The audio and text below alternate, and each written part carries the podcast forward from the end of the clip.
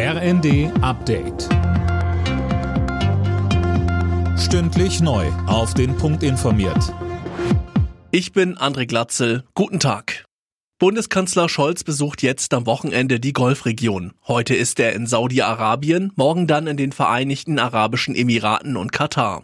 Im Fokus der Reise stehen mögliche Energiekooperationen. In Berlin hofft man auf konkrete Vertragsabschlüsse. Scholz sagte vorab, wir wollen dafür Sorge tragen, dass die Strompreise wieder sinken durch eine Veränderung des Marktdesigns. Und wir wollen dafür Sorge tragen, dass die Gaspreise sinken. Dazu haben wir eine Kommission eingesetzt. Dazu reden wir mit der Europäischen Union und mit all denjenigen, die Gas nach Europa und nach Deutschland exportieren. US-Präsident Biden hat Russland mit harten Sanktionen gedroht, sollte Moskau nach den Referenten die russisch kontrollierten Gebiete in der Ukraine annektieren. Biden nannte die Referenten eine Farce. Die Abstimmungen laufen noch bis Dienstag.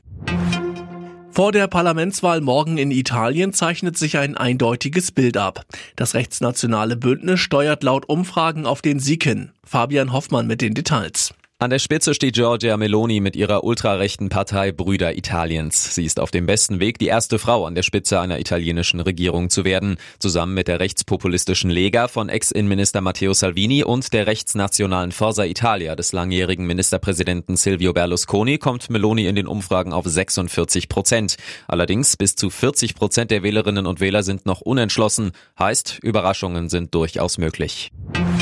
Finanzminister Lindner will die Frist für steuerfreie Einmalzahlungen verlängern, und zwar bis Ende 2024. Das berichtet der Spiegel.